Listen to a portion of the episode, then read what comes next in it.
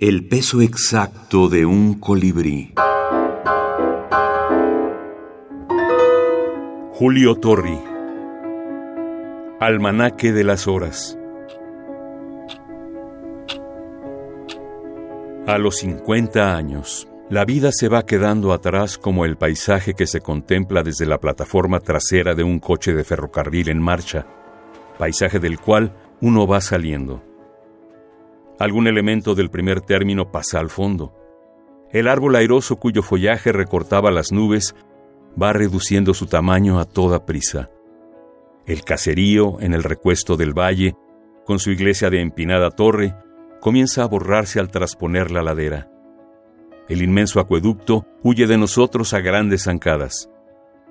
Un paisaje del cual se sale, en que todo se empequeñece y se pierde. Eso es la vida.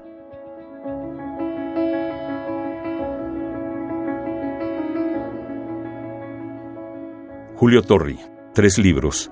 Fondo de Cultura Económica 1996. A mí lo que me llama la atención es que podemos leerlo como cuentista, como ensayista, eh, como crítico, como narrador, como poeta. Lo que me llama la atención de él no es tanto la brevedad, sino eh, lo que la, intención híbrida con la que siempre aborda sus textos.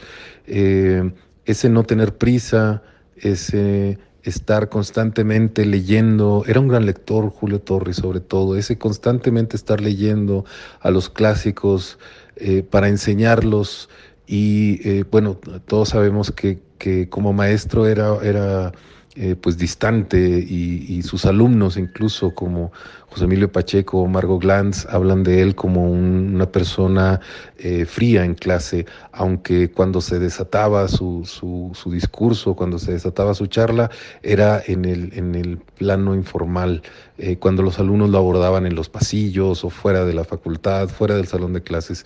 Eh, creo que era sobre todo un lector y un lector al que no le gustaban las etiquetas, que no le gustaban las ataduras. Eh, yo me quedo con eso, más que con la, la brevedad. Luis Jorge Bone, editor y escritor.